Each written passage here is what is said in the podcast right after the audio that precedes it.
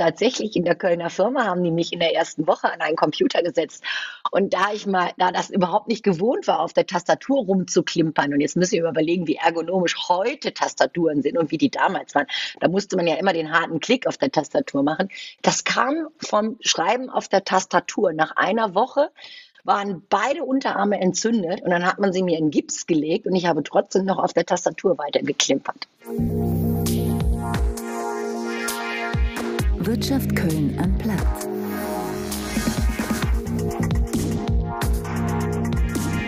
Liebe Zuhörerinnen und Zuhörer, wir, die iFishing GmbH, freuen uns sehr darüber, den heutigen Podcast präsentieren zu dürfen. Hallo und herzlich willkommen bei Wirtschaft Köln Unplugged. Heute zu Gast haben wir eine Frau, die bei einem US-Unternehmen die Verantwortung hat für den deutschen Markt. Und zwar ist bei uns Stephanie Kemp. Sie ist Country-Leaderin Oracle Deutschland oder man könnte auch sagen Deutschland-Chefin des riesigen Softwareunternehmens Oracle. Wir freuen uns sehr, dass Sie bei uns sind, Frau Kemp. Hallo. Hallo, guten Tag. Ja, es ist mir eine Ehre, weil ich weiß auch, dass es über den Rotonda ja eingestielt worden ist. Und ich bin ja im Rotonda Düsseldorf noch Ex-Ex-Sponsor für Digitalisierung nebenbei und kenne natürlich auch das ganze Gremium sehr gut und freue mich heute, ähm, hier den Podcast mit Ihnen zu begleiten.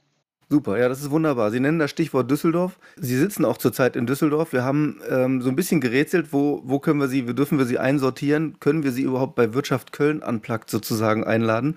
Aber dann haben wir gedacht, warum denn nicht? Ich habe auch gesehen, auf Ihrem LinkedIn-Profil haben Sie als, äh, als Standort Köln-Bonn-Region angegeben. Ist ja vielleicht gleich mal ein lustiger Anlass zu fragen, äh, schämen Sie sich für Düsseldorf oder warum geben Sie Köln-Bonn an bei LinkedIn? Das ist eine gute Frage. Bei LinkedIn können Sie nur Regionen angeben. Und wenn Sie Ihre Adresse erfassen, auch privat, dann gibt ihr Ihnen die Region vor. Ja, ich das, ich schäme mich überhaupt nicht, ganz im Gegenteil. Und ich finde es gerade so spannend, weil sie halt auch Köln-Düsseldorf erzählt. Ich bin ein gebürtiges Düsseldorfer Gewächs, aber ich habe auch schon drei Jahre in Köln gelebt. Mhm. Und ich muss sagen, ja, ich glaube, die äh, beiden Städte haben ein bisschen eine andere Kultur, aber am Ende sind wir beides Rheinländer und deshalb verstehen wir uns eigentlich bombig. Also natürlich gibt es diese Rivalität, diese Frotzelei und so. Ist das aus Ihrer Sicht so, dass das, dass sich Düsseldorf-Köln so ein bisschen eher annähert oder haben die ihre Besonderheiten und bauen die eher aus, sodass sich das ein bisschen auseinanderentwickelt?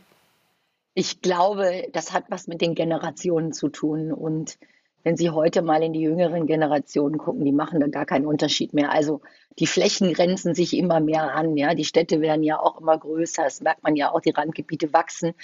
Ähm, ich selber habe das früher noch erlebt, ob das das Eishockey ist, ob das das Bier ist, ob das der Fußball ist und insbesondere der Karneval, der sich deutlich unterscheidet.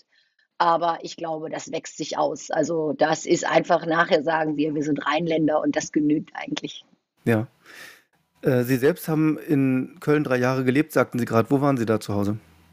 Ich war in Löwenich zu Hause, also am Ende der Aachener Straße.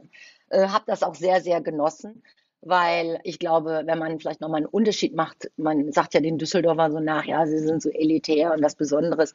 Man redet von Oberkassel und der Königsallee, aber ehrlich gesagt, das ist nicht Düsseldorf alleine. Ja, als Düsseldorfer Gewächs weiß man auch, man lebt ganz gerne in den nordischen Stadtteilen. Das ist hier so Mörsenbräuch, Derendorf, Pempelfort.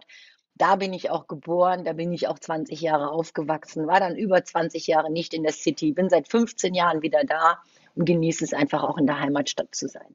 Mhm, okay.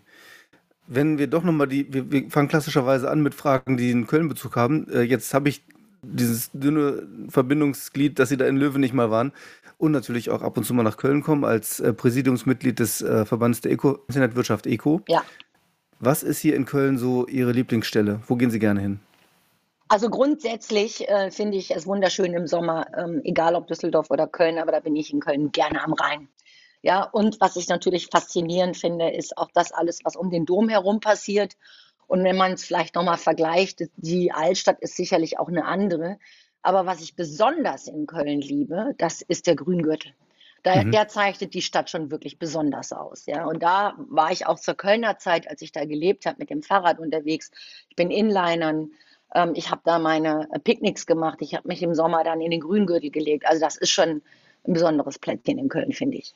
Hm. Gibt es auch etwas, wo Sie sagen, Köln, äh, da müsstet ihr was dran arbeiten, da müsst ihr was dran tun? Also ich glaube, was man in Köln noch ein bisschen schöner machen könnte, ist, wenn ich das jetzt mal mit Düsseldorf hier unten vergleiche, direkt am Rheinufer. Ich glaube, die Szene könnte man noch ein bisschen schöner ausbauen. Ja? Und ich sehe es ja auch, dass ich immer wieder auch Kölner hier in Düsseldorf begrüße, wenn wir hier im, in Düsseldorf am Rheinufer unterwegs sind. Das haben wir schon schön gemacht und ich da, mhm. denke, da könnte Köln ein bisschen nachholen. Mhm. Okay. Wenn man auf Ihre äh, Vita guckt, auf Ihre Biografie, dann sieht man auch, Sie waren in wirklich vielen äh, deutschen Städten äh, zu Hause, auch haben dort gearbeitet. Ich, ich zähle einfach mal kurz auf und dann kommen vielleicht die Unternehmensnamen noch dazu. Ich habe gesehen Essen, Heilbronn, Oberursel, Wuppertal, München, Tübingen.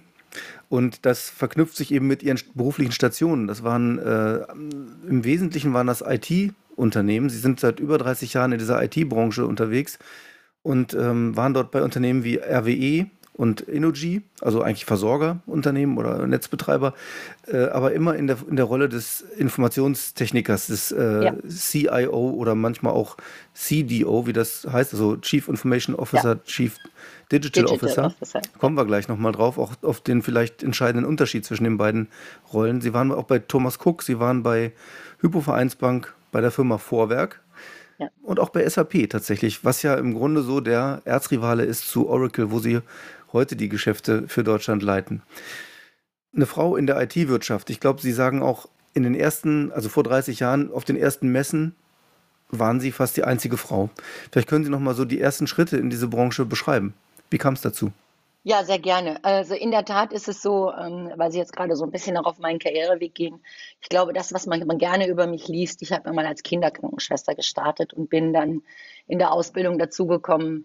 So ganz ist es eigentlich nicht mein Feld, wo ich Leidenschaft zeige und hatte das Glück, dass ich über die Pharmaindustrie in die äh, IT gehen konnte. Und tatsächlich war das auch das Kölner Unternehmen, nämlich damals war das kein Start-up, so nannte man das nicht, aber es war eine Neugründung und wir haben so die ersten Abrechnungssysteme insbesondere für Augenärzte, niedergelassene Augenärzte und Kliniken gemacht.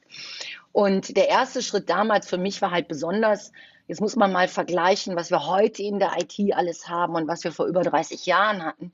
Ja, da habe ich IBM DOS gelernt und MS-DOS gelernt und es gab so ähm, erste PCs, ja, die hatten schwarzen Hintergrund mit grüner Schrift. Da waren Batch-Dateien das Maximale, was sie da noch machen konnten. Sind das und so diese 386er oder war das noch eins vorher? äh, noch ja. zwei vorher, ja, die 8086er, 8088er und dann kam der erste 386er. Und der 386er hat ja schon mit grafischen Oberflächen gearbeitet, was natürlich dann auch tatsächlich objektorientierte Programmierung war. Also ich hatte das Glück, dass ich damals eben im speziellen Umfeld, da wo ich aus der Pharmazie kam, auch in der IT anzufangen und hatte äh, ein tolles Unternehmen, die heute noch in Köln jetzt in Frechen sitzen äh, und einen tollen Chef, der äh, mich gelassen hat. Und ich glaube, ich konnte zeigen, dass ich Leidenschaft für das Thema hatte und von der Pike auf dann wachsen konnte. Nach drei, vier, fünf Jahren kam dann natürlich so der Wunsch, mal in die größeren Systeme zu gucken. Da, da sprachen wir noch gar nicht unbedingt von SAP, weil das war alles noch Mainframe-basiert. Und dann bin ich zu einem IBM-Partner gegangen in Düsseldorf. Und da war es wirklich so, dass im IBM-Umfeld, ich weiß noch genau hier in Düsseldorf, als es dann den Unix-Launch gab, also die ersten RISC-Systeme von der IBM im Hotel. Und da waren dann eben tatsächlich 200 männliche Teilnehmer, ich sage mal dunkelblaue Anzüge. Und es waren zwei bunte Punkte dazwischen. Und das waren zwei Frauen, die in diesem Launch saßen. Und da waren wir schon noch Exoten. Ja, also wie war denn das Klima? Wie haben Sie sich da gefühlt? Entschuldigung. Ja, also Genau, also wie hat sich das angefühlt? Ähm, eigentlich hat man das so bewusst gar nicht wahrgenommen, aber was wir wahrgenommen haben, waren, äh, dass wir natürlich als Frauen ähm, ein anderer Kontaktbezug hatten. Also wir, wir waren was Außergewöhnliches und man ist extrem schnell in die Gespräche gekommen. Jeder war auch ein Stück neugierig. Was machen Frauen so in dieser Branche? Hm. Und ja, was tut ihr hier? Und jetzt so ein Risk-Launch, ne, seid ihr technisch denn eigentlich schon so tief drin? Also man hat uns das am Anfang vielleicht nicht so wirklich abgenommen, ja. Ähm, aber da muss ich sagen, das war wirklich nur eine kurze Phase. Denn bereits im Vertrieb, im Support, in, Pro in Projekten gab es so schon eine Menge Frauen, die auch in dieser Branche unterwegs waren. Vielleicht noch nicht das, was ich mir heute wünsche, ja, da können Frauen mehr und sollten auch mehr tun. Aber damals hat es so langsam angefangen in den 90ern, dass dieses Selbstverständnis, dass das Bild bunter wird, sage ich immer. Ja, weil wir reden ja heute noch über viel weitere Themen. Aber das Bild bunter wird auch in der Informationstechnologielandschaft. Ja, können Sie denn für sich mal sagen, was die Faszination Computer oder Computing für Sie ausmacht? Also, also ja, gerne. Also was, was das Besondere für mich ausmacht, ist es tatsächlich, Ich bin jemand, der mit Veränderungen sehr gut umgehen kann. Und es gibt fast kaum ein Feld, das so viel mit Innovation, Schnelllebigkeit, Veränderung zu tun hat. Immer wieder was Neues. Und ich glaube, ganz am Anfang meiner Karriere war es wirklich auch der Hunger zu verstehen, ja, diese Technologie zu verstehen, äh, dann auch anzuwenden und Lösungen darum herum zu bauen. Denn wenn Sie heute gucken, können Sie ja fast jedes Problem mit Technologie irgendwie, äh, außer zwischenmenschliche Themen vielleicht. Aber auch da arbeiten ja Dating-Plattformen intensiv ja. dran, ja. Äh, aber sie können ja fast jede Herausforderung, jedes Problem mit Technologie heute lösen. Und das war damals schon so. Es war viel kleiner, aber dieser, dieses Ambitionslevel, diese Veränderungen auch ständig mitzumachen, das hat mich schon sehr fasziniert, muss ich sagen. In einem Interview habe ich gelesen, Sie hatten ganz in der Startphase mal beide Arme in Gips, ich glaube irgendeine Sportverletzung oder so, und haben trotzdem weitergeklimpert auf, das war keine Sportverletzung. Das war tatsächlich in der Kölner Firma, haben die mich in der ersten Woche an einen Computer gesetzt. Und da ich mal, da das überhaupt nicht gewohnt war, auf der Tastatur rumzuklimpern, und jetzt müssen wir überlegen, wie ergonomisch heute Tastaturen sind und wie die damals waren. Da musste man ja immer den harten Klick auf der Tastatur machen. Das kam vom Schreiben auf der Tastatur. Nach einer Woche waren beide Unterarme entzündet und dann hat man sie mir in Gips gelegt und ich habe trotzdem noch auf der Tastatur weitergeklimpert. Ach so, ich dachte, ich hatte das automatisch damit assoziiert, dass ja. Sie auch gesagt haben, ich habe mal äh, Squash gespielt, sozusagen, ja. fast, fast täglich.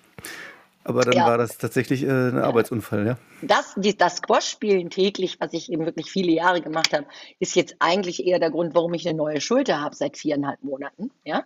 Äh, denn da sagt man dann auch, ja, das war schon sehr intensiv Squash spielen und äh, der Körper merkt sich das. Und nach vielen, vielen Jahren hat meine rechte Schulter jetzt gesagt, nee, nee, da müssen wir jetzt was erneuern. Okay, ich hoffe, es ist alles in Ordnung. Ja, ist alles gut, alles gut gewonnen. Ja. Dann haben Sie in vielen Unternehmen gearbeitet und dafür gesorgt, dass diese Unternehmen die IT, die, die Angebote sozusagen äh, der, der, Programme und so weiter ordentlich einsetzen und dass sie, dass sie damit Wettbewerbsvorteile generieren und so. Jetzt sind Sie auf der Anbieterseite. Ne? Also mal Nachfrager, mal Anbieter. Was ist denn die anspruchsvollere Rolle? Der Job, welcher ist schwieriger? Oh, ich finde beide sehr anspruchsvoll. Schauen Sie auf der einen Seite, wenn Sie aus der internen IT, also aus der Anwenderunternehmen gucken, ist die große Herausforderung, dass sie sich als IT-Organisation ja auch ständig mit ihren Fachbereichen, also mit dem sogenannten Business, im Prinzip abgleichen, verändern, Innovationen. Die wollen auch immer weiter, höher, schneller, besser, günstiger. Das sind so immer diese Druckpunkte, ja, die ich noch aus der CIO-Welt habe frühzeitige Einbindung in Strategien, äh, eine saubere, überschaubare Applikationslandschaft zu bauen, Komplexitäten zu reduzieren und das möglicherweise natürlich immer Value for Money, wie man das so schön sagt. Also die Herausforderung auf der CIO-Seite ist schon besonders groß. Jetzt bei Oracle wieder mal auf der Supplier-Seite zu sehen, ist es für mich nichts anderes, denn ich arbeite jetzt eigentlich auch mit den IT-Verantwortlichen in der Regel häufiger auch schon mal jetzt wieder mit Fachbereichen, die selber auch über Budgets verantworten, wo sie zum Beispiel Cloud-Applikationen kaufen. Also wenn ich heute eine HR-Landschaft, eine, eine Human Resource-Landschaft in die Cloud lege, dann spreche ich auch durchaus schon mal mit dem HR-Chef.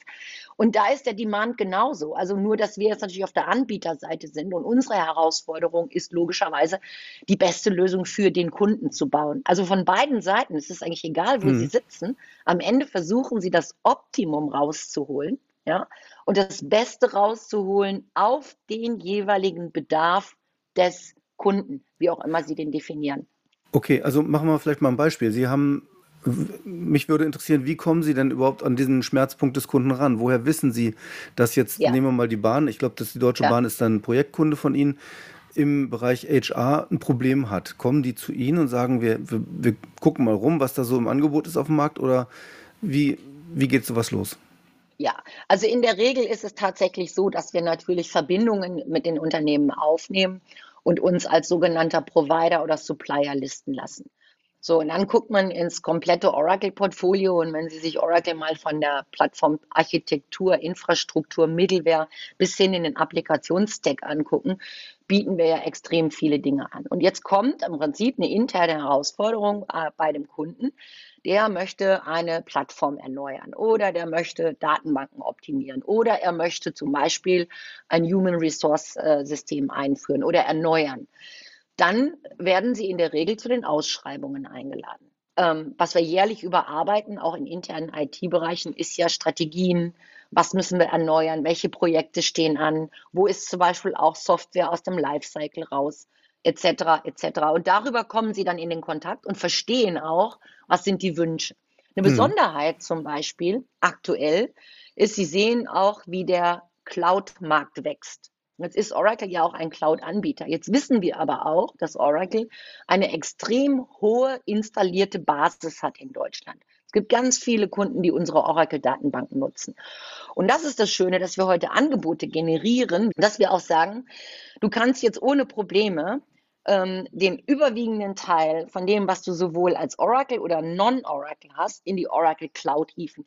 Damit kommst du in vielerlei Hinsicht in Geschwindigkeit, äh, Sicherheitsoptimierung, Ressourcenoptimierung. Äh, du kannst möglicherweise eigene Hardwarebereiche abbauen, aber natürlich auch sogenannte Supportkosten von einer sogenannten On-Prem-Lösung in eine Cloud-Lösung bringen. Ja. ja. also das ist ein großes Angebot, was wir gerade unseren Bestandskunden vor allem auch anbieten. Was ist denn da der Klebefaktor, sage ich mal? Ist es, dass man sagt, ich habe deine ganzen Daten schon in der Cloud und dann kannst du unsere ganzen Unternehmens Softwareanwendungen auch noch haben, weil im Grunde, ich stelle mir das als ein Riesenprojekt vor, zu sagen, ich wechsle jetzt mal meinen Cloud-Anbieter. Das ist jetzt bei mir im Privaten schon so, dass ich mich so fühle, ähm, keine Ahnung, ich habe es jetzt in der Dropbox, ich will jetzt nicht mehr wechseln. So, ne? Und so stelle ich mir das auch vor. Man hat es bei Amazon oder man hat es bei Microsoft und will dann da nicht mehr weg. Das ist für Sie wahrscheinlich ein Problem. Andersrum für Sie ein Vorteil, wenn es bei Ihnen schon mal angedockt ist. Ist das ja, so? Ich find, ja, ich finde die Frage super. Also man muss jetzt mal fairerweise Folgendes sagen. Ja, wir reden ja von Hyperscalern. Ne? Da gibt es die drei berühmten Microsoft, Amazon und Google. Oracle holt laut Gartner hier fantastisch auf mit der Infrastruktur. Aber es ist auch nicht so, gucken wir mal kurz auf den deutschen Markt. Letztes Jahr, Statistik, 95 Milliarden Euro werden in Deutschland jährlich für IT ausgegeben. Egal was es jetzt ist. Also von der Datenbank über die Hardware bis hin zur Applikation. Davon waren im letzten Jahr nur ungefähr 25 bis 30 Prozent bereits in der Cloud. Das heißt, dieser Cloud Journey fängt ja jetzt gerade an. Und es gibt jeden Kunden, den ich heute getroffen habe, die haben eine Cloud Agenda. Die haben auch schon gesagt Cloud First but not cloud only. Und sie sagen auch Multicloud. Also ich kenne keinen Kunden, der reinrassig mit allem, was er hat, in eine Cloud geht. Das alleine würde sie auch in eine Art Abhängigkeit bringen. Das heißt, sie müssen von der Architektur schon intelligente Lösungen wieder bauen, ja, die auch einen Multicloud-Approach ansetzen und Themen, die sie heute noch nicht in der Cloud haben, die cloudfähig sind, wenn es nicht kritische Infrastrukturen sind, damit auch in die Cloud zu gehen. Also das Potenzial nach oben und jetzt kommen wir in die Zahlen nochmal, 95 Milliarden, 25 bis 30 Prozent sind jetzt in der Cloud. Und die Analysten sagen, bis 2023, 2024 wird mehr als 60 Prozent von dem, was sie heute noch on-premise betreiben, in der Cloud landen. Also der Markt ist noch riesig groß und ist auch nicht final entschieden. Wie sehr ist dann für Sie das ähm, möglicherweise auch ein Problem, dass Sie als amerikanisches Unternehmen jetzt hier auf dem europäischen Markt agieren? Es gibt ja das große Thema gerade bei Cloud, auch Privacy Shield. Ja. Und es musste immer nachgebessert werden, weil es an den, an den äh, Gerichten dann, an den europäischen ja. Gerichten scheiterte. Ja. Und äh, die Kunden werden sicherlich lieber ihre Daten in Europa gehostet wissen als in den USA. Super Frage, danke dafür. Unsere Rechenzentren, unsere Cloud-Rechenzentren liegen in Deutschland für deutsche Kunden und das Fallback liegt in Amsterdam. Also wir unterliegen komplett europäischem Recht. Die Daten gehen nicht in die USA und werden auch in den Rechenzentren in der Cloud in Deutschland maximal als äh, Backup noch in Amsterdam gehalten. Ja, das ist auch wichtig, denn also Sie haben es gerade angesprochen, es gibt den Cloud Act, es gibt Schrems 2, es gibt in kritischen Infrastrukturen nochmal ganz andere Regularien, die wir beachten müssen. Und es würde für uns, genau wie für alle anderen Cloud-Anbieter, ja kontraproduktiv sein, wenn wir die Daten nicht in Deutschland oder in Europa halten würden. Also jetzt sind wir fast schon bei so einem Thema auch Datenangriffe. Das wird ja sicherlich immer wichtiger, der, äh, die IT-Sicherheit. Ein ehemaliges Unternehmen, für das Sie gearbeitet haben, Lovell, habe ich jetzt zufällig eben mal überprüft und wollte mal gucken, was machen die eigentlich. Das ist ein, äh, ja, so ein verlängerter Arm von Inkasso-Firmen, sage ich mal. Ne? Also, ja, Lowell, ja. Ja, Lowell. Und ja. Die, die sagen jetzt hier gerade auf ihrer Homepage ja. aktuell, Nichtverfügbarkeit unserer Services aufgrund eines Cybervorfalls. Und das haben ja. Sie vor am 18. März eingestellt. Wir reden da schon jetzt seit über zehn Tagen davon. Ja. Sol solche Themen, das ist natürlich ein absolutes Horrorszenario. Fatal, absolut fatal. Und das ist, glaube ich, eins der Top-Themen überhaupt, wenn wir heute mit unseren Kunden sprechen. Natürlich gerade jetzt zum Thema Ukraine und das, was eben natürlich auch offiziell alles angekündigt worden ist, dass es einen Cyberkrieg gegen wollt, absolut fatal. Also das heißt aber auch, hier wurde nicht die richtige Priorität auf die Absicherung ja, gelegt. Ähm, sie haben so viele unterschiedliche Einfallstore.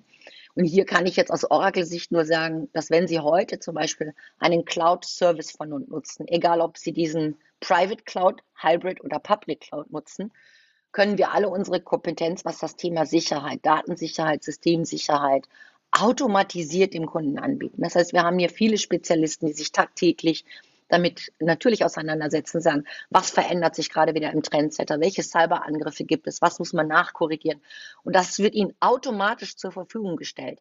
Und schauen Sie, das ist für mich äh, persönlich auch einer der größten Aspekte, warum eine Cloud sinnvoll ist. Ja, indem ich nämlich sage, wenn ich das alles selber in Rechenzentrumstrukturen habe und gucken muss, wie ich eben das absichere, wie ich die Daten absichere, wie ich sie sicher ablege, wie ich sie verschlüssel, ähm, ist das eine Arbeit, die sich oftmals nicht sauber, ordentlich, wirtschaftlich darstellen lässt. Ja, weil so Rechenzentrumsbetriebe, die man noch selber in der Hand hat, einfach teilweise viel zu klein sind, um diese maximalen Security-Themen mitzunehmen. Hm. Also hier sollte man wirklich sehr konkret mal unterscheiden, wo gehe ich mit welchen Applikationen auch in eine Cloud, wo ich automatisch die Sicherheitsaspekte mit habe. Denn schauen Sie, wenn einer von uns sich das erlauben würde, das ist egal, ob das jetzt nur Oracle ist oder ein anderer Cloud-Anbieter, dann hätten sie kein Vertrauen mehr. Das heißt, unsere Priorität liegt darauf. Und ich habe das tatsächlich von Lowell auch gelesen und muss sagen, ja, die hatten viel Transformation, die haben Systeme zusammengelegt, das weiß ich halt noch aus der Vergangenheit. Und vielleicht hat da einer nicht genau hingeguckt und dann gab es ein Einfallstor, keine Ahnung, über eine E-Mail oder über irgendeinen Link, den man anklickt, und dann hat man Ransomware auf den Systemen. Und das ist eigentlich ein Albtraum für jedes Unternehmen. Hm. Steigen jetzt die, Ris äh, die, Risiken jetzt nicht nur wegen der, des Cyberwars, den Sie angesprochen haben, wo wir auch, glaube ich, gleich nochmal gut drauf kommen können, sondern auch wegen der New Work-Themen, dass die Leute jetzt im Homeoffice sind, ja. vielleicht mit ihren eigenen ja. Rechnern, die nicht so gut abgesichert sind, darum arbeiten ja. und so? Ja, und ähm, vielleicht gehe ich noch mal ein Stück in die Historie zurück. Äh, vor den letzten Wahlen, also nicht vor diesen, die wir gerade hatten, sondern das ist jetzt fünf Jahre her, hatten wir ähm, über die Ackertech, da war ich noch bei RWE, eine Initiative, ähm, dass wir New Work, also andere Arbeitszeiten, mobiles Arbeiten, Homeoffice, äh, Arbeiten auf verschiedene Projekte, haben wir extrem viele Diskussionen mit großen Unternehmen geführt. Wie kann man sowas in den Koalitionsvertrag verhandeln? Auch Arbeitszeitenschutzgesetz etc., Arbeitszeitenkontrolle, Zugangskontrolle. Damals, vor fünf Jahren, hat das keine Wirkung gezeigt.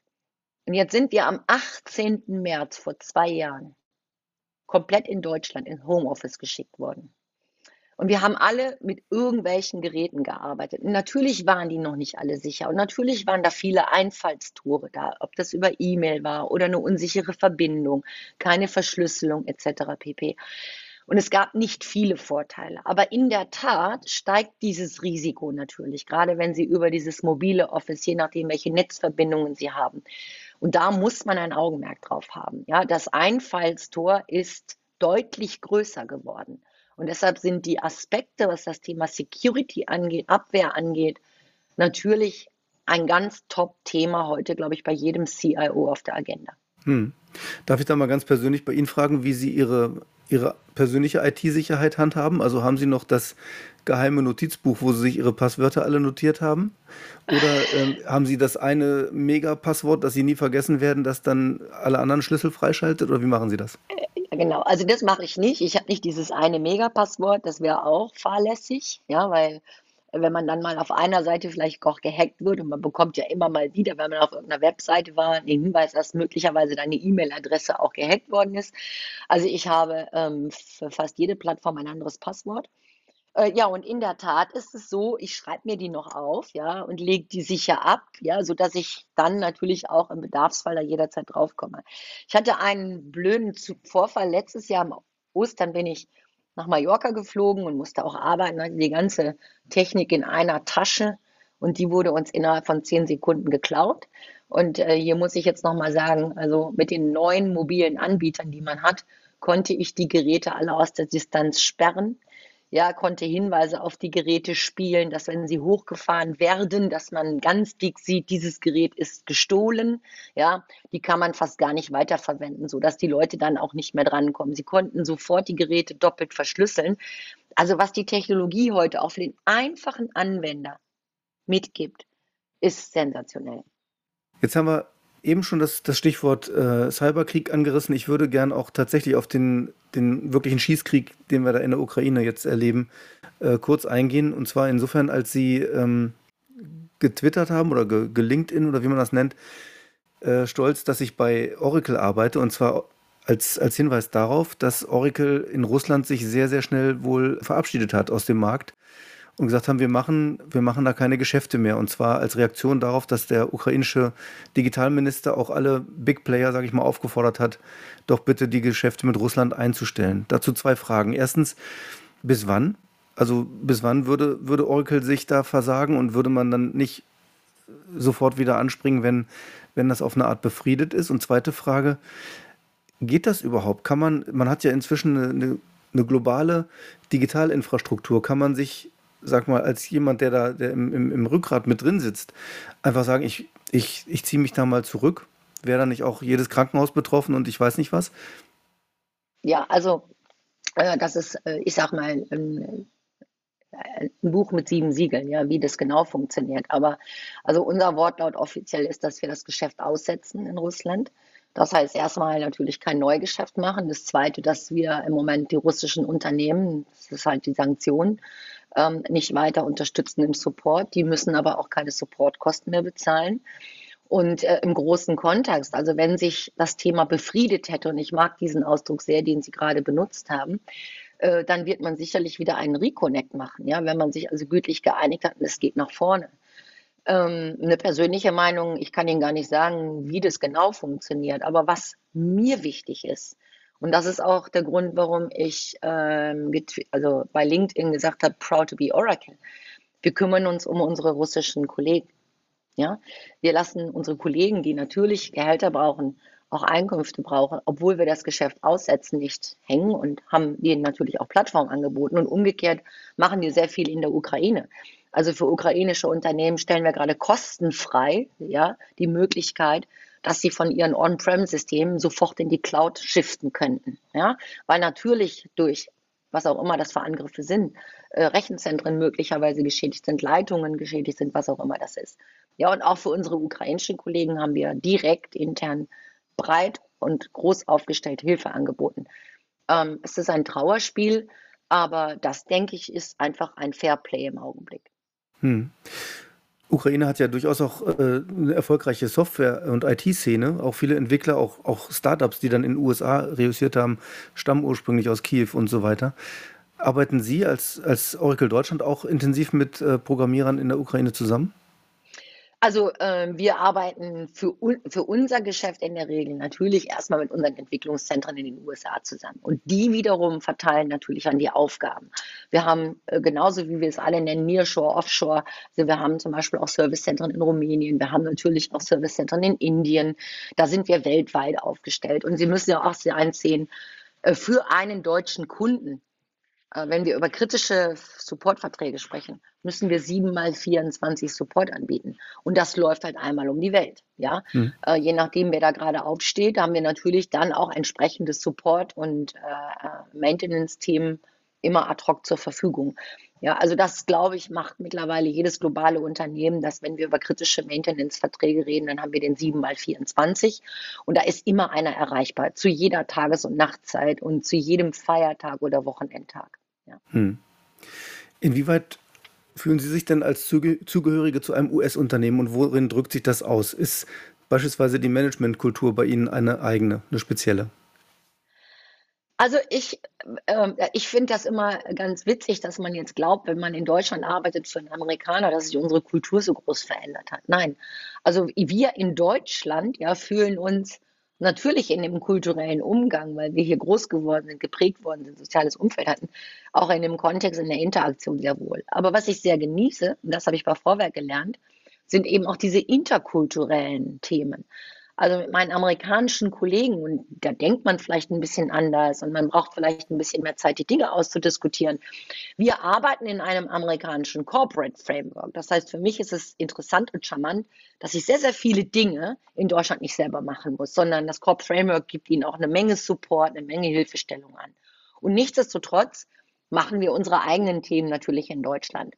Ich will das mal vielleicht intern auch beschreiben. Ähm, Sie wissen, dass äh, in Deutschland das Thema Betriebsräte ja, und Mitarbeiterschutz sehr ausgeprägt ist.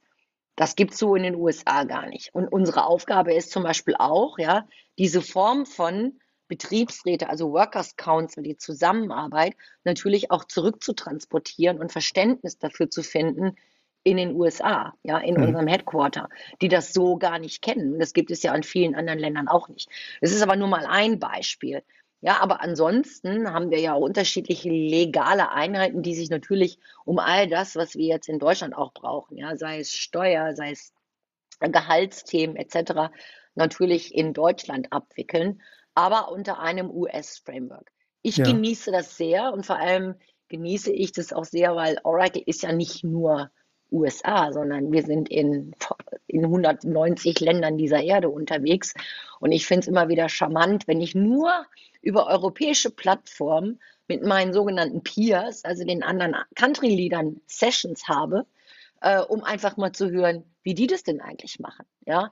Und zu EMEA gehört ja auch Middle East, ja, das auch mal eine ganz andere Kultur ist. Aber das Schöne dabei ist, in unserer Aufgabe, wenn wir uns austauschen, wie viel Ähnliches wir da machen. Ja, also es unterscheidet sich auch gar nicht viel. Natürlich, wir, wir vertreiben Produkte und Plattformen, aber am Ende hat jeder in seinem Land auch andere Aufgaben. Also wie bringen wir die Leute zusammen, wie entwickeln wir Strategien, wie passen wir uns kulturell auch ein Stück an. Hm, verstanden. Jetzt ist die Frage zielte auch ein bisschen dahin, dass das Oracle ja auch geprägt ist durch seinen Gründer Larry Ellison, der auch eine ganz spezielle Kultur, wie man ihm nachsagt, mit, mitbringt. Der ist jetzt äh, immer noch Executive Chairman und CTO. Haben Sie ihn mal kennengelernt persönlich? Nein, habe ich nicht. Ähm, also es gibt ab und zu E-Mails, die natürlich an alle Mitarbeiter gehen. Ja, äh, ich erlebe viele, viele Manager natürlich auch aus den USA in unterschiedlichen Sessions. Aber ihn persönlich habe ich ne, während der Oracle-Zeit noch nicht erlebt. Aber ich habe ihn mal erlebt auf einem äh, globalen Treffen von Oracle. Ähm, da habe ich ihn auch auf der Bühne erlebt. Und es ist eben, ja, ich weiß gar nicht, wie man das jetzt sagt, aber ja, das ist halt so ein Mann, der ist wie auch andere tolle Idole, ja, der so ein Unternehmen aus dem Boden gestampft hat und der einfach eine eigene Kultur mit sich prägt, ja, der auch immer mal wieder verrufen war, das größte Boot zu haben oder dieses zu haben oder jenes zu haben. Ich sage Ihnen ehrlich, ähm, da kommt kein Neid auf, sondern es sei ihm, wie heißt das so schön, es sei ihm gerecht, dass er das tun kann. Und das Tolle ist, er spielt immer noch eine aktive Rolle im Unternehmen, weit über 70, und prägt natürlich auch die technologische Landschaft für uns. Ja. Und da hat er die richtigen Leute an Bord.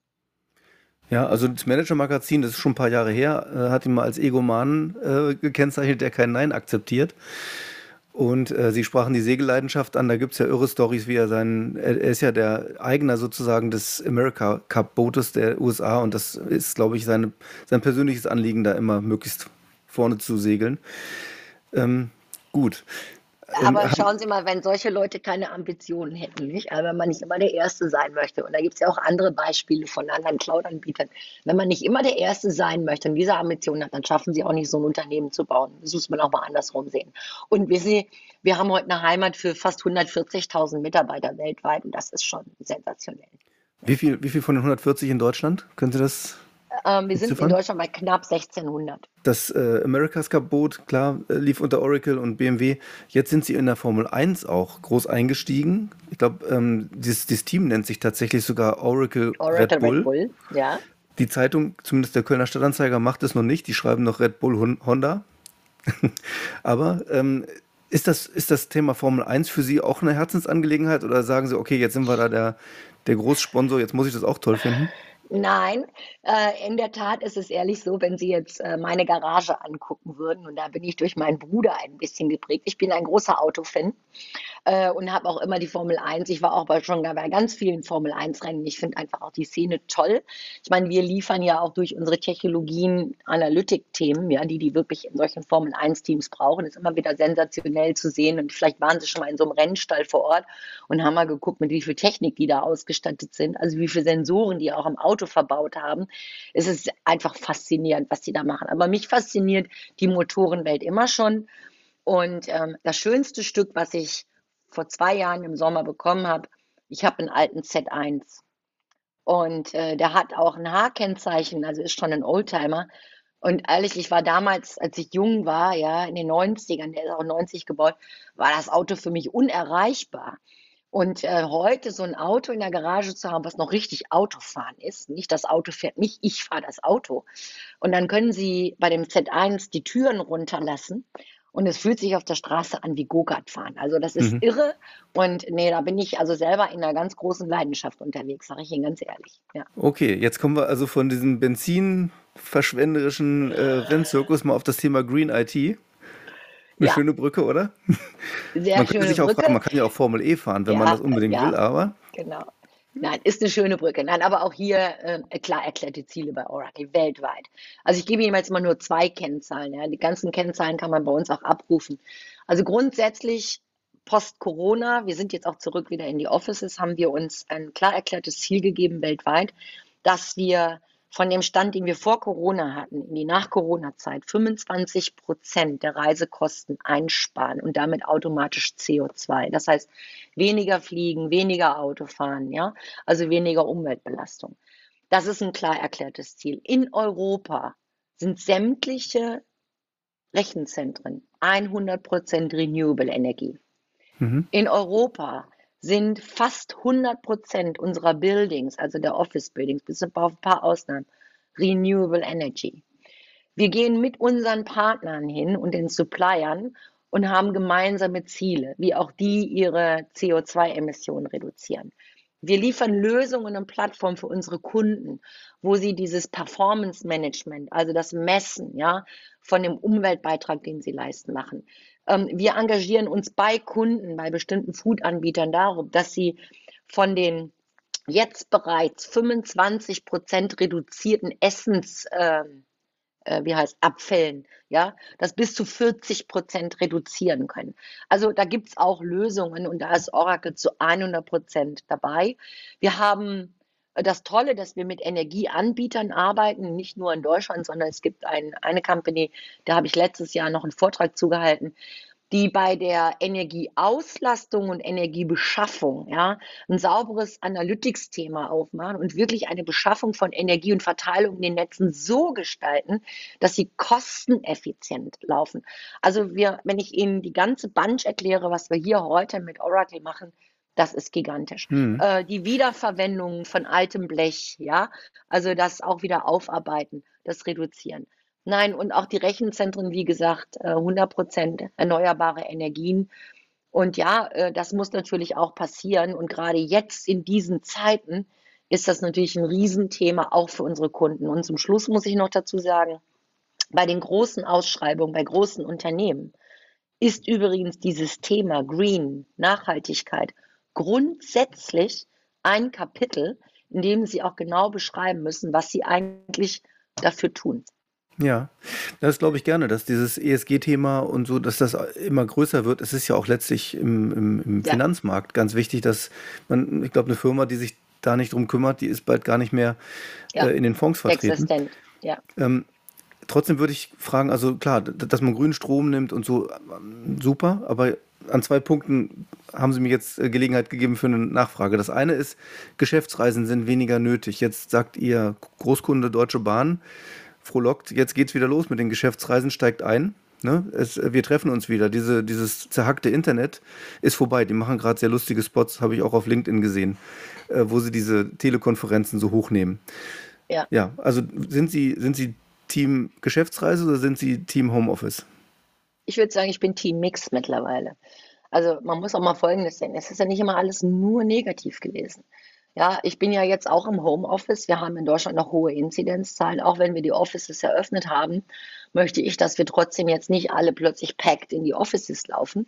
Ja, und äh, sie können das eigentlich gar nicht sauber kontrollieren bei den Inzidenzzahlen. Also Sicherheitsvorkehrungen werden gemacht, Desinfektion, Abstand, Maske tragen. Und nichtsdestotrotz ähm, überlassen wir das auch unseren Mitarbeitern. Und man sieht eben die, ich sag mal, inhaltlich gesteuerten Meetings sowohl mit Kunden wie auch intern, laufen sensationell über Teams, über Zoom. Also sie nutzen einfach die Plattform. Ja, das läuft sehr, sehr, sehr gut. Natürlich hm. wünschen wir uns alle die alte Welt ein Stück zurück. Aber schauen Sie, früher sind wir durch die Weltgeschichte geflogen, um, keine Ahnung, ein zwei Stunden Meeting, ja, von Düsseldorf in München zu machen. Wo man heute vielleicht ernsthaft mal darüber nachdenkt, wenn ich nur wegen des einen Meetings dahin fliege, ob man das nicht wirklich auch wieder virtuell durchführen kann. Weil es hat ja funktioniert und das hat die Zeit gezeigt. Ja. Mhm. Ich will das nicht kleinreden, ich bin nix. Natürlich auch gerne wieder auf Geschäftsreise, und auch wieder dieses Gefühl haben, ja, mit Menschen in Kontakt zu kommen, in einem Raum zu sitzen.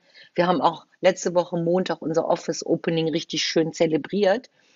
Aber ja, wie sagt man das so schön? Consciousness, also mit, mit Maß dran zu gehen und wirklich abzuwägen, muss ich jetzt wegen diesem einen Meeting weg. Nächste Woche bin ich mal wieder drei Tage in München, da freue ich mich auch drauf. Aber dann sind es auch wirklich sehr viele sequentielle Meetings, die persönlich stattfinden, mit einem exklusiven Dinner, wo wir unsere Kunden eingeladen haben. Und das wird schön. Also da freue ich mich dann auch wieder drauf. Mhm. Das andere Thema bei Green IT wäre, muss man nicht tatsächlich auch äh, in Richtung Verzicht einfach gehen? Muss man nicht sagen, wir müssen unser Datenvolumen runterfahren? Ich habe jetzt heute die Zahl gelesen, Bundesnetzagentur meldet ähm, für 2000, also fürs Vorjahr 2021 100 Milliarden Gigabyte Internet-Traffic und das Jahr zuvor waren es 80, das Jahr zuvor 60. Man sieht also, es steigt äh, gehörig an. Ja. Ähm, wir streamen unsere Filme inzwischen und so weiter. Also ist nicht auch ein, mal ein Innehalten vielleicht angesagt, dass man sagt, weniger Internet-Traffic? Ja, das ist eine gute Frage. Auf der einen Seite, ich will es jetzt mal zwischen äh, privat und geschäftlich trennen. Ich meine, wenn Sie jetzt privat unterwegs sind und ähm, viele einfach wirklich sagen, ich mache nur noch Videostreaming, ja, ähm, das ist ja im Prinzip der Luxus eines jeden Einzelnen, sich da was zu erlauben oder auch nicht zu erlauben. Und ich glaube, jeder Einzelne kann einen Beitrag dazu leisten, vielleicht anders zu denken. Geschäftlich muss man sich ja wirklich die Frage stellen, wenn ich das Thema Daten nicht in den Transfer bringe, ähm, welchen Nachteil habe ich dann im Wettbewerb? Und das ist, glaube ich, auch eine Wettbewerbsfrage, die Sie sich da stellen müssen. Und wir sagen natürlich Daten, schon seit Jahren sagen wir ja, Daten ist das neue Gold der Zukunft, ja, oder das neue Öl der Zukunft. Und mit Daten kann man was anfangen. Und ich glaube, das wird nicht weniger, ganz im Gegenteil. Also wir basieren, viele unserer Geschäftsentscheidungen basieren heute auf Daten und äh, jede, und auf der anderen Seite muss man vielleicht mal fairerweise sagen, ich war jetzt meiner Schulter ja im Krankenhaus, habe da selber eine Woche gelegen, äh, habe da so eine Akte Papier bekommen, mindestens fünf CDs. Ich weiß nicht, ob das unbedingt der Umwelt zuträglich ist, ja, oder sustainable ist, weiter diesen massiven Papierverbrauch oder solche CDs zu brennen. Also hm. das glaube ich, äh, muss man einfach in die Waagschale werfen. Und ich glaube auch tatsächlich, wie Sie schon gerade sagten, also wenn das Thema weiter wächst, dafür werden vielleicht andere Themen reduziert. Ja, und da muss man mit Augenmaß nicht immer nur in die eine Richtung gucken, sondern sagen, wenn das da oben wächst, was auf der anderen Seite vielleicht auch reduziert wird. Ja. ja. Ähm, das Thema Metaversum ist ja auch eins, was den Datentraffic auf jeden Fall treiben würde. Und Sie sind ja nun sehr pro, sagen wir mal, Digitalisierung und, und äh, auch Zukunftstrends. Äh, sind, gehen Sie da auch noch mit? Sind Sie auch dieser Vision, die ja Mark Zuckerberg vor allem auch antreibt, ähm, sehen Sie das positiv und sagen, das ist wirklich ein toller Trend, dass wir bald diese Datenbrillen haben äh, und eine, eine, andere Realität nochmal erleben? Äh, ganz ehrlich, da bin ich, glaube ich, eher neutral. Also ist auch wieder mit Sinn und Verstand und den Zweck dahinter zu sehen. Es gibt, äh, also bei Metaversum gibt es tatsächlich natürlich tolle Geschichten. Ja, ich will es jetzt mal vielleicht auf so eine Architekturgeschichte runterbringen, wenn sie dann tatsächlich mit verschiedenen Personen, ja, äh, virtuell in einer Welt unterwegs sind und ein Haus bauen können, ja, was vielleicht die Qualität erhöht. Ich sage immer, große Projekte können wir in Deutschland nicht mehr. Man sieht es an vielerlei Stellen und vielleicht hilft das auch in Zukunft genau durch solche Effekte, ja, einfach schneller in der Qualität zu werden und zu optimieren. Für jeden Zweck das zu nutzen, nö, würde ich sagen, nö, bin ich nicht. Ja. Mhm. ja. Ich würde gerne noch auf einen Aspekt kommen, nämlich äh, Ihre sportliche Seite. Sie ähm, spielen sehr gerne Golf, habe ich gehört. Sie haben eben schon gesagt, Squash früher, selbst Eishockey.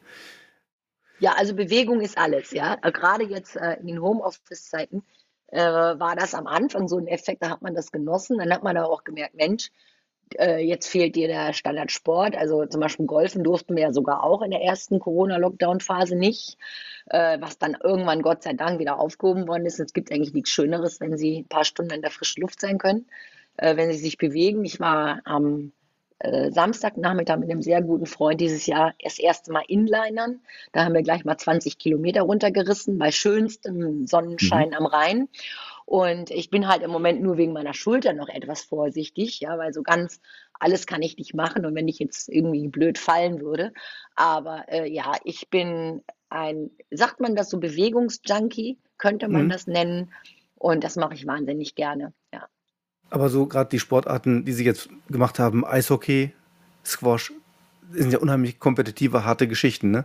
Ja. Ist das beim Golf auch so? Sind Sie da eher aufs Gewinnen aus oder ist es diese, sind es die vier Stunden an der frischen Luft in Gesellschaft? Äh, es kommt darauf an, welchen Modus wir spielen. Ja? Also wenn Sie natürlich, ich sag mal, äh, für die Liga in Ihrem Golfclub spielen, dann ist man schon aus Gewinnen aus. Dann möchte man natürlich auch so viele Punkte wie möglich nach Hause bringen. Aber ich sag mal, der überwiegende Teil ist wirklich so, dass dieses Zusammenbringen von Freunden, vier Stunden an der frischen Luft zu sein, sich zu bewegen, ist sicherlich der größere Aspekt, der dahinter gehört. Nichtsdestotrotz, Golf spielt man in der Regel gegen sich alleine. Ne? Also sie spielen ja eigentlich immer nur gegen ihre eigene Spielstärke. Kann ich das noch optimieren?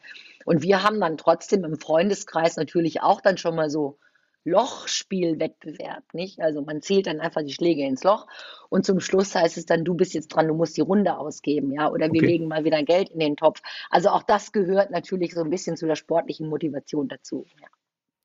Okay. Frau Kemp, ich glaube, wir könnten noch sehr lange weiterreden. Es gibt noch viele, viele spannende Themen, aber ich glaube, das ist eine ganz runde Sache jetzt geworden. Ich würde noch ein ganz kurzes Thema anschneiden, wenn ich darf, zum Schluss. Na, weil Sie es vorhin noch mal erwähnt haben. Also das Thema Diversity, da haben wir ja angefangen, ja.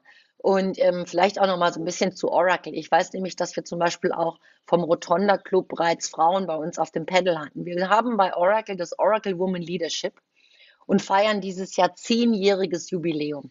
Also da haben wir tolle Frauen am Start, aber auch äh, Kollegen, die uns supporten, äh, die da hier wirklich auch sagen, wir sind Mentoren und wir unterstützen das. Das ist eine tolle Geschichte, weil ich ja großer Fan davon bin, auch Frauen jetzt weiter in die Leadership-Position in der Technologie zu halten.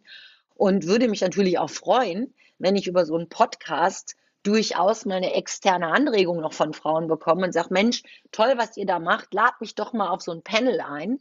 Und dann können Frauen aus einer anderen Branche oder aus anderen Industrien uns auch mal erzählen, wie sich das eigentlich bei denen anfühlt. Ja, also ja. das ist immer so ein Mix und das ist nochmal ein bisschen Werbung jetzt für Oracle zum Schluss. Wie muss man sich denn da bei Ihnen melden, damit man da aufs Panel kommt? Am liebsten natürlich entweder über LinkedIn, ja, oder über meine E-Mail-Adresse, die ist total einfach. Das ist stephanie.camp@oracle.com. Wunderbar. Also wenn das, ja, okay, dann äh, haben, wir, haben wir das auch noch mit eingefangen. Ich habe da, wenn wir jetzt schon dabei sind, noch einen interessanten Blickwinkel von Marika Lulay, die, äh, die Chefin ist von, von dem Softwarehaus GFT, also eine der wenigen, die es ebenso wie Sie in die Chefetage gebracht haben in der IT-Wirtschaft. Die sagte, sie will diese explizite Förderung nicht machen und äh, kam eigentlich dann auch aus ihrem Kreis heraus, aus, aus ihrem Umfeld, wurde ihr gesagt, wir, wir machen im Grunde immer nur Fürsorgeprogramme für bestimmte Zielgruppen. Und dann kommt die nächste und die nächste. Aber und wir vergessen ständig welche. Wir vergessen zum Beispiel die Singles, von denen immer unterstellt wird, die sind immer einsatzfähig, die sind flexibel.